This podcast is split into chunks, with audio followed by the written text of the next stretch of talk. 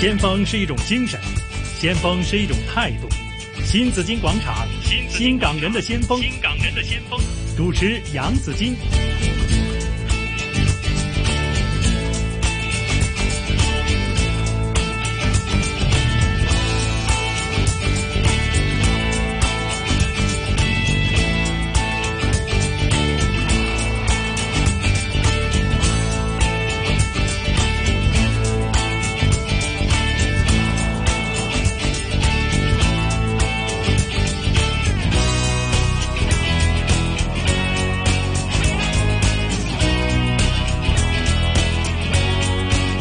来到上午的十一点三十四分，继续是新紫金广场新港人的先锋。今天我们访问的是环保先锋啊，嗯对为大家请来是康研有限公司的总监严淑清伊法嗯 Hello ，Hello 伊 Eva 法大家好。其實咧就就繼續發問翻我哋嘅環保問題係啦，啦因為咧頭先講到太多嘢想去太多啦係啦，想去學習啊，係啊想去了解啊吓。係因為咧伊凡咧佢哋嘅研究產品咧就係叫做聚呃乳乳酸。係誒從植物嗰度提煉嘅無係污染並且可以分解嘅一種嘅環保嘅呢個誒物料嚟物料嘅，係啦，咁咧就誒主要係粟米啦，粟米同埋木木薯。樹。係啦，其實香港人知唔知咩叫木薯啦？我真係唔知有幾多人知嚇、誒我就我就好中意食嘅。我都係啊，誒木食薯泰粉國嘢咧嗯就會有木薯食嘅，係係啦，木薯入邊有條心嘅，哦 OK，係啊我就我就冇見過木薯，你你有冇見過真嘅其樣實啊應該係深樹，嚇。哦好似淮山咁嘅感覺。係咪 啊其實佢似嘅，但係木薯會大碌啲大嘅，碌啲係啦，哦同埋有心嘅。我就開粉係啦。飲嘅。但木薯會中毒嘅喎，嗯係啦。以前啲人咧食太多木薯，我嚟代替佢哋嘅飯啊，係誒誒係咪因為窮起上嚟窮咧，啊食多啲木薯咧代餐嘅時候咧，因為可能誒唔知咩原因啦，反正係木薯中毒嘅係幾多㗎？係尤其喺鄉下地方啊咁樣。好，原來依家咧係成咗個環保產品嘅材料啊嗯吓，咁啊，聚乳酸我哋頭先就喺度諗啦，如果佢變成一個環保產品，例如飲筒咁計啦，係究竟係咩？因為物料好多啊，係嚇環保物料都好多，咁我哋梗係希望即係要要係要更加即係最好啊嘛嚇冇錯係冇咁錯，紙嘅容易淋啦，有味啦，又唔可以篤檸檬啦，係啦。咁啊，仲有不過誒頭先講講到不鏽不鏽鋼啦鋼，不鏽鋼咧，我就真係唔可以接受啦。因為入邊清洗都係有問題，清洗嘅問，題啦，同埋你碰落啲牙齒度咧，敏嗰種感牙齒啊，敏感牙齒我就唔舒服嘅，同埋危險啊都危都危險險㗎嘅，係成係支小朋友用都係危啦險啊！我覺得係係啦仲有另外一種咧，都係天然嘅喎，係係一係由米做，一係用甘蔗做，都蔗渣、渣。竹葉，有係啲啦，竹嘅都做聽過呢係啦啲嘅，竹筒啊、竹管啊嗰啲，譬如越南有好多啦。咁樣係啊，係係啊啊。咁聚乳酸會佢有啲咩優勢咧？有優聚點乳喺邊酸度？咧，主要佢生產嘅過程咧，頭先都講過啦，釋放出嚟嘅 CO2 咧係好減低嘅，嗯即係甚至乎可以講係接近零嘅係。嚇。佢嘅同口感會係點樣㗎？如果係啊口感啊係作作為一其個實冇㗎，誒作為一好個多飲時筒㗎嘛我攞出嚟咧，俾啲係客人睇嘅時間咧，啊佢真係都有會喎，啊即係我有要開嚟睇喎，好好多多人人真係帶咗嚟喎，啲人唔知嘅，以為係塑膠嘅，哦其係實真係喎完全唔同嘅。同埋咧，手感都似係塑膠喎。係啊，好多人都唔認知，所以經過呢個咁長嘅時間，我哋先做到呢個手感。喂，有啲有啲有啲甜味啊，點解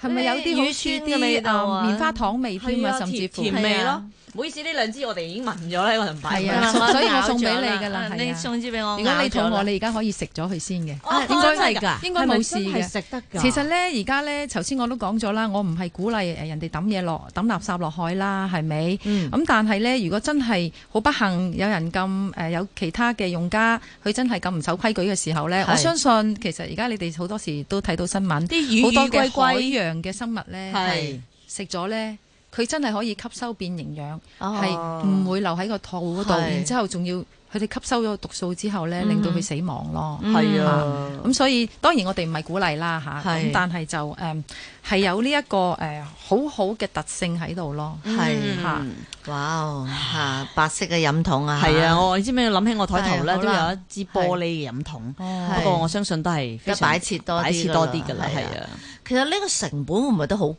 嘅咧？啲人都係啊擔心會唔會聚乳酸嘅物料咧係好環保啦，但我哋知道環保有時即係代價係會大啲嘅嚇。啦。其實咧，呢、個就係正正我喺推廣嘅時候出現一個好大嘅困難點啦。嗯嚇因為大家都明啦，一個新嘢。雖然我頭先都講啦，瑞宇酸喺呢個誒社會上都係一個好長嘅時間嘅嘢。係，咁但係問題，我哋嘅研發嘅過程呢亦都好長啦。嗯，咁研發費就梗係冇得收人哋噶嘛。係啊，咁但係成本，嗯，同埋最重點呢，就係好多人都唔知咩叫聚乳酸，係而市場上邊亦都缺乏新材料。當我要去推廣嘅時候呢，嗯嗯我就要好長時間、好用心機去嗯解釋俾人哋知道聚乳酸係啲乜嘢，有咩係好處啦，嗯係最終係會點樣啦咁。係咁同埋最重點就係因為市場上邊仲未咁多人認識啦，嗯所以我哋好多時講未量產、未大大大行其道啦。係咁所以價錢嗰方面亦都貴。重點仲有一樣嘢就係我哋誒個原材料喺國外翻嚟啦，咁、嗯就亦都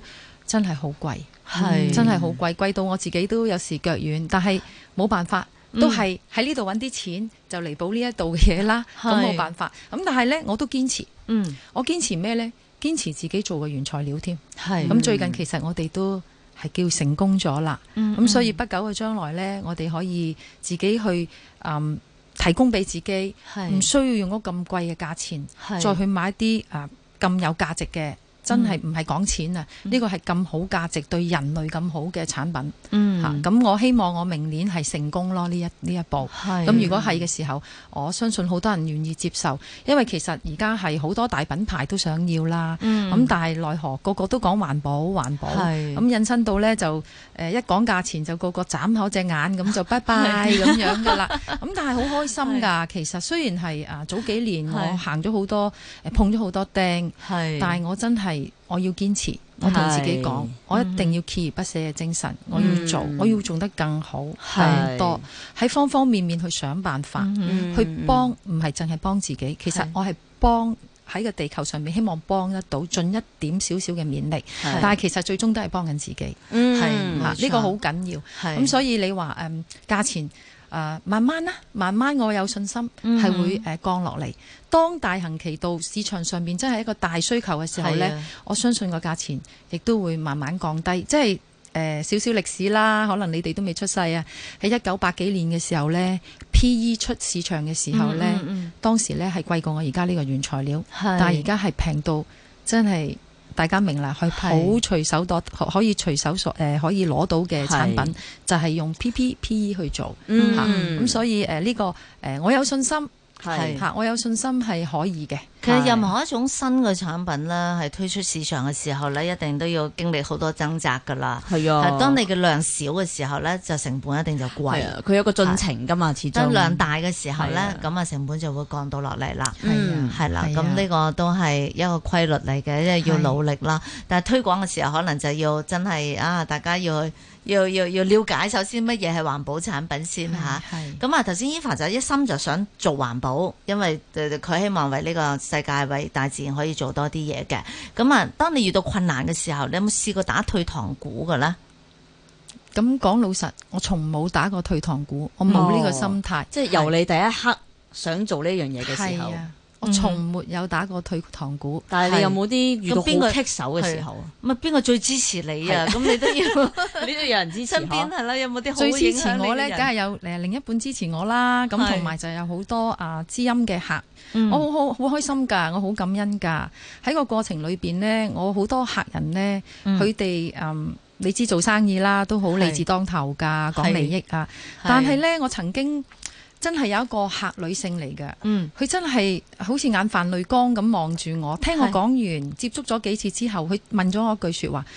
誒、e v a 其實我覺得你呢，你呢一個產業呢，睇你而家都係未揾到錢㗎。嗯咁我話亦都好老實講，我真係未揾到錢，我係蝕緊錢㗎。係咁佢話，所以呢，我喺個同你溝通咗幾次嘅過程裏邊呢，你真係好有心，好、嗯有意義啊！我、嗯我好誒、嗯即係敬佩我。係咁我當時我聽到我自己都好感動，咁我證明我做嘅嘢係啱 咯，即係我嗯唔係話想喺利益嗰方面啦，誒誒誒，當然我要食飯啦嚇，我唔可以咁偉大啦，嗯但係我真係誒、呃，終於有人去欣賞自己，嗯原來我做嘅嘢係啱，係嗯我嘅決定當日係冇錯，所以我覺得我應該更加要堅持，嗯應該要希望喺利用呢個原材料做多啲對人。嘅身體啦、係健康啦係同環境更加有幫助嘅 嘢。係，其實其實真係啊，地球已經去到一個即係非常之诶，呢個呃大家覺得求救緊㗎啦，啊係呢啊個警號響已經緊。病得都好嚴重嘅係啊地步噶啦吓，即係人人環保，即係人人有責嘅。咁我想問依法啦，你做緊環保嘅呢啲產品啦，推廣緊係一啲誒環保產品俾大家，你自己環唔環保？你自己生活咧係啊嚇係點樣有啲咩注重點樣注重走數嘅咧係啊，點係樣嘛走？同埋得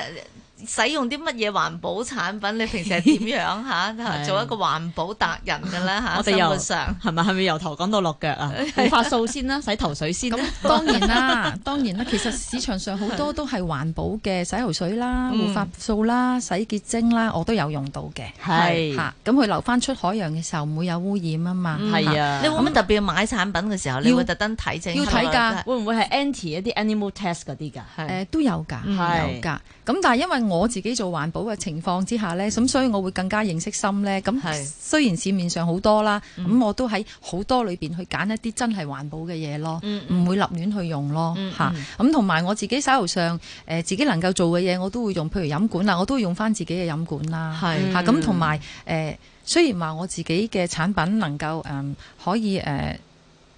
真係環保。嗯但係點樣呢？我就好似飲管，我用完呢，我都會洗乾淨佢再係用，即係唔會話啊，因為佢唔會破壞環境啦，我就抌咗佢，嗯唔嗯應該咯，我覺得都。嗯所以誒、呃譬如，所以我用完好多時，我洗淨，用完又再用，用完係又再用，因為自己用啊嘛，唔係俾人用啊嘛。係啊，咁洗翻乾淨佢啊，揾啲嘢洗下入邊啊，咁其實又係重用。咁、嗯所以我亦都希望誒、呃、將來啲人亦都知道啦，唔係因為佢環保，你可以亂咁去花費。嗯，或者亂咁去掉咗佢，我哋係應該係要更加環保係嚇，就唔好浪費資源係，嚇。但係女人咧成日都買好多衫㗎喎，其化實呢妝品啊，係衫咪啊係啊呢啲你有咩心得體會咧？咁如果女士嚟講呢，係其實我哋喺誒服誒誒紡織方面呢，我哋係都做咗好多唔同嘅物料出嚟㗎啦，已經。哈哈咁所以呢，就誒喺誒衫嗰方面呢，我哋嗯都係不斷去開發好多唔同嘅新嘅材料啦。嗯係希望貼合到誒、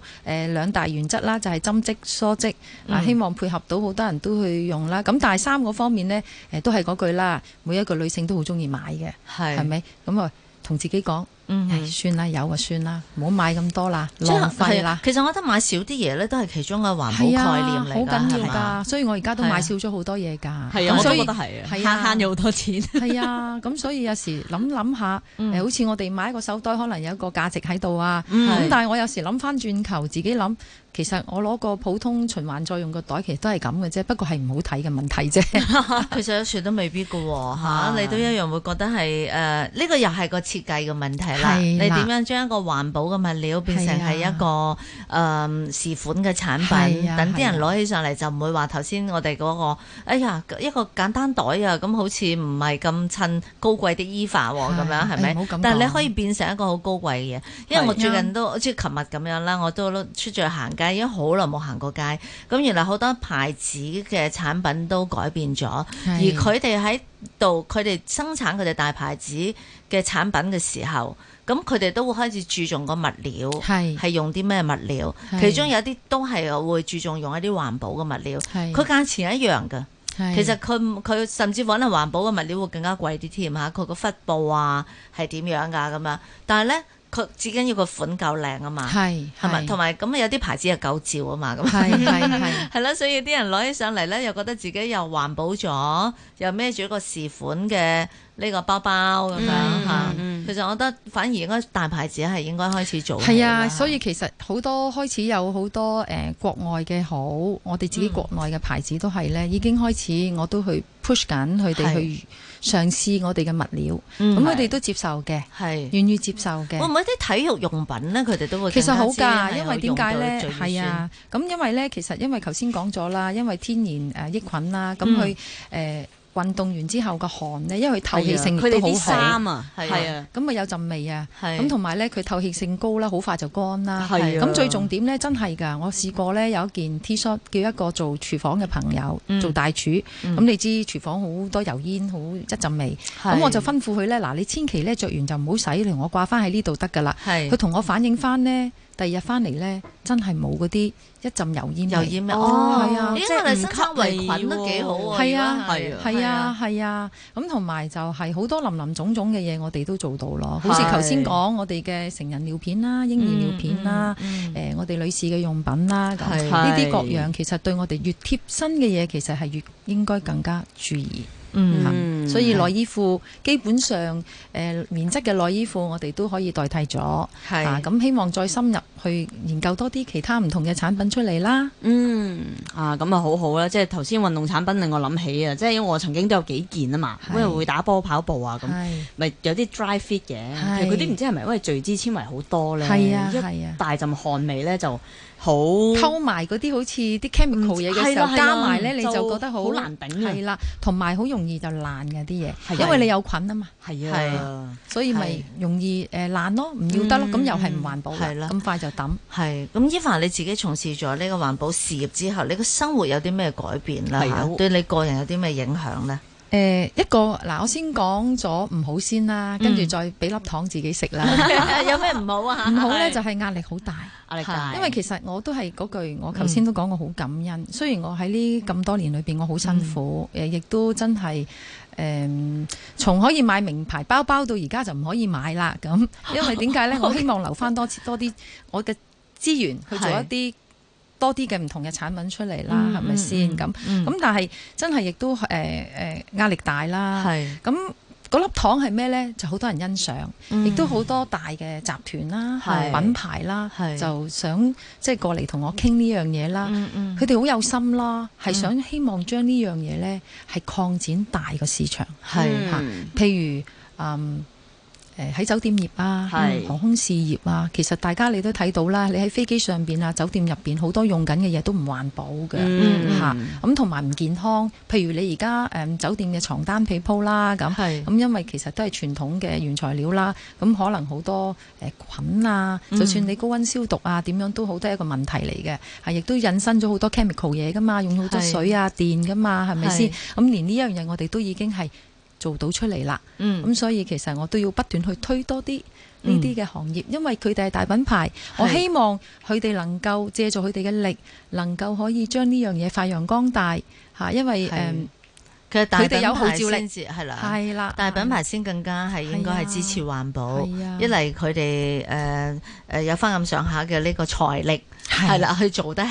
第係二咧，佢哋又有影影響力係係啦，因為為你喺大牌子嗰度開始着手做係啊咧，做個帶頭作用啊，係啊，有個帶頭作嗯所用以喺好多有啲比較大品牌嘅食品包裝嘅公司嗯呢，亦都喺度傾 緊，嗯，係咁我嗯覺得都好樂觀喎，啊係好樂觀㗎好樂觀，佢環保一定要做噶啦，只不過係話哦遲早嘅事嗬。係啦，只不過你依家係因為誒、呃我哋話環保嘅角度有好多種，環保產品都越嚟越開始多，因為大家注重開始不斷發掘。咁究竟邊樣嘢係最環保，邊樣嘢最有益、最有利於你嘅身心嘅健康？係我諗依家呢係越嚟越多人去接受噶啦。係啊，係係啊啊，係啊。誒，係，基本上我覺得咧，環保嗯，係都係一種習慣嚟嘅。係啦，係咁啊係冇錯啦。咁點樣培養呢種習慣呢？嗯，我哋繼續訪問我哋嘅嘉賓啦。先鋒是一种精神，先鋒是一种态度。新紫金广场，新新港人的先锋，新港人的先锋。主持杨紫金。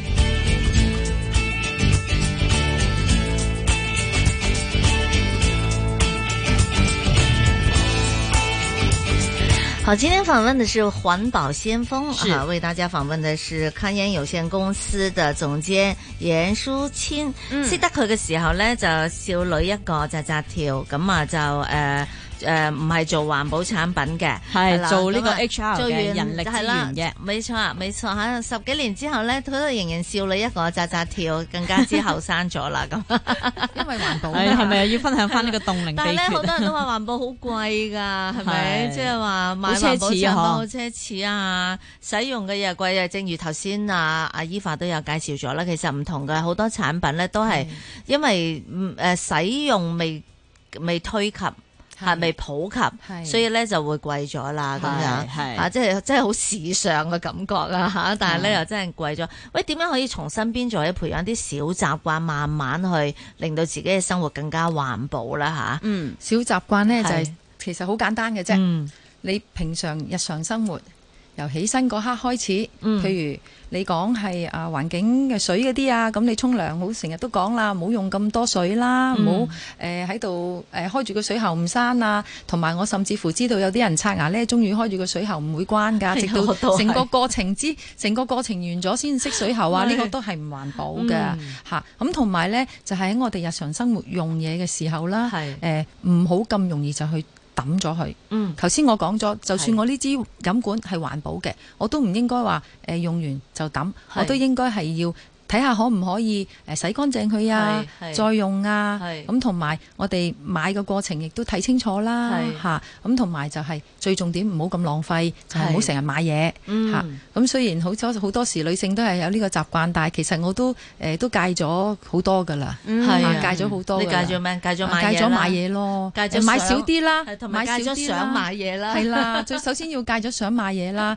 咁所以我成日都係 window shopping 嘅而家，係啊咁我誒，我連 window shopping 我都戒咗啦，所以我都準嗯而家備變咗咧，網上 online shopping 係唔咪啊？ 會啊，唔會啊，係啊好彩我唔識 online shopping 嘅啫， 我都冇噶，我從 來我基本上係從我可以話我差唔多係百分之九十九點九都冇嘅，啊即係我就 online shopping 係人哋俾我睇嘅啫 嚇，我自己唔會主動 嚇我都唔想識呢去樣嘢網上揾一啲嘢嚟買啊，一發不可收拾㗎，唔好養啊成呢個習慣啊啦。所以其實呢個係嗰嗰嗰個自身嗰個節制好緊要。係啊嗯咁其實我都改咗好多噶啦，喺呢係個過程，因為誒我就算同自己嘅同事講都係嗱。誒、我哋啲包裝物料有陣時，我收到一啲包裝誒、呃譬如啲人寄嘢俾我啊，咁我連嗰啲包裝物料咧，我都儲起佢嘅，嗯係我攞嚟再重用。咦，我都有呢個習慣嘅喎，有啊嗰係啲呃啊嗰啲北部紙啊，嚇冇係穿冇爛冇穿冇爛，嗰啲發泡膠我啊覺得可以再發泡膠啲再係啊用嗰啦啲袋漲卜卜嗰啲袋係啊啊，係啊咁啊引申到咧，我啲同事都有受影響咯。係係咪啊？咁係啊就係，但係其實香港另外一個問題就係空間問題嘛。你譬如咁多呢啲袋咧，我曾經都試過㗎，儲儲埋埋，儲儲埋埋，尤其是買衫咧，係佢有個透明膠袋可以再重用㗎嘛，係即係係越儲越多，越買衫我都唔唔攞㗎啦，依家係咪啊？即係盡量都唔攞啦。幾名牌嘅我都唔攞㗎係啦但係咧有陣啊時佢會有個透明袋幫俾你裝住咧，係啦啊咁係我點咧？我就拆拆拆，整好晒咧，摺好晒咧，我又攞翻公司咧包板俾客人。哦，即係有有啱啊地方用得着。係啊，或者咧攞嚟有時嗯，譬如喺洗手間啊、房間啲細細個嘅垃圾桶啊，嗯咁我亦都誒喺屋企有個習慣啦，唔會話用完就抌啊，係誒倒倒倒倒埋一個大垃圾桶啊，咁然之後綁綁綁，不過垃圾袋我都係用翻自己嘅垃圾袋嘅，係咁所以亦都會係誒一個環保嗰個有幫助咯。冇係錯，其實真係可以分享，譬如話每個人屋企都有好多紙袋啦，係咪？係都唔知其實唔買嘢都唔知點解都有咁多袋。係可能有時人哋送下嘢俾你啊，係儲儲埋埋，我都會攞咗好多翻公司嘅。嗯即係有時啲同事攞一啲嘢翻去嘅時候，誒又可以有個紙袋。係，我覺得只要你一樣嘢咧，可以用多幾次冇咧，錯。已經係冇錯已經係減輕咗好多嘅呢個廢物同埋垃圾出嚟㗎啦。係啦，啊用盡量每樣嘢都用多幾次。係咁咧，我想提下大家咧，就譬如我哋嘅垃圾桶仔，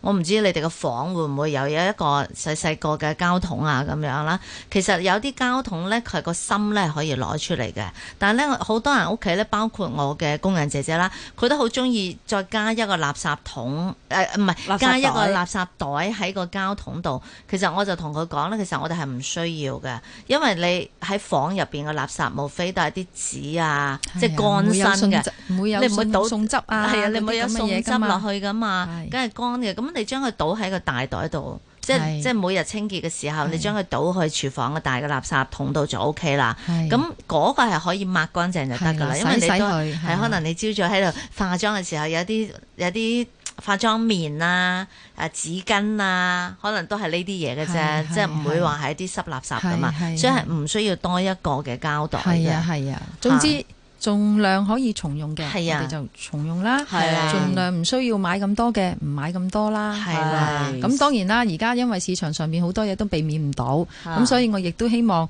假以時日喺呢啲嘅誒呢啲誒嘅點上邊，我可以、可唔可以用我哋嘅嘢去代替呢？代替唔晒，代替一半得唔得呢？咁盡量去做。係啊盡量去做。係，我覺得一定要每一個人咧，去去自律、去自發先得嘅。啱係嘛？即係由好緊要自己呢樣出嘢發啊。從生活中嘅點滴開始做。係啊，同埋我覺得，咧，如果你做得好的話，也可以感染到身邊的，係啊哈係啊由家人呢個開絕對始係，同事啦、朋友啦，對對對對吧？人家看到你可能都會覺得，哎呀，呢個垃圾袋俾我啦，你唔要啦，或者我哋去買嘢嘅時候咧，諗多步就係，哎，好唔好攞個環保袋落去咧？係啊咁呢個就係啊，即係慳翻，唔係話嗰一蚊或者五毫，係啊而係係啊嗰個膠袋。但我發現依家都好開心，因為好多人已經有咗呢個習慣，有啊即係自己自帶環保攞住袋個嘅袋習係慣啊。係係啊啊係係啦。啦，我試過我誒、呃有時行緊街，哎呀忽然之間去 supermarket 買嘢喎，係冇啊攞袋，咁我話算啦唔要啦，咁我捧住翻屋企。係啊，唯有自己我捧我咯。我都係咁樣做咯，嗯係啊我都試過啊！有時喺樂富買完嘢，即係晏晝食完飯咁買買兩罐嘢翻嚟，嗰兩個罐嚟噶嘛，啊咁啊揸住咯，嗯咁咪抱住揸住佢算啦就係就啊 OK 係啊咯，唔需要個袋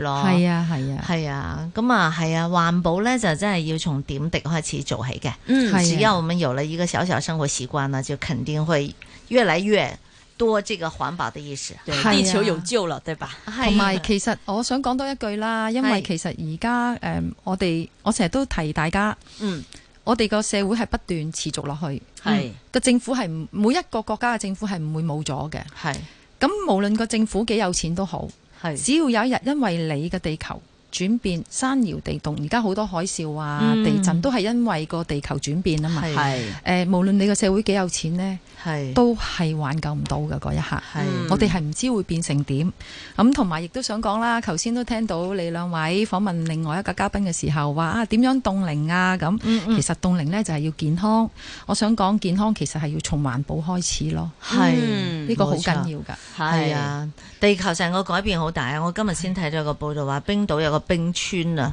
係依家已經條村冇咗啦。用緊嗯啊用咗。冇咗，剩低個白點啦，已經係咪用啊？已經係慢慢唔知冇咗啦消失咗消失咗、消失咗啦，即係水都冇咗，唔知用晒去咗邊啦，已經係。嗯所以南極剩低嘅個白環境點亦都改變得好緊要，而家係啊好多人驚㗎。係啊，雖然我哋有時會覺得，誒、我哋生活啫，我一個咁咁冇影響力嘅一個小市民係咪？但唔呢個世界就係、係由好多小市民組做成，啊 錯你唔做一點都冇，就總好過係啦，你完全係喐都唔喐。沒但係你錯有一點可能爆發咗好多點出嚟。係啦。係好，今天非常感謝嗯嚴淑欣啊 Eva 嘅分享，是多謝晒你康寧有限公司的總阿多監謝蓮多謝謝，亦謝，都提醒我哋一定要注重生活中多多環保嘅。謝謝你，多謝多謝，拜拜拜拜。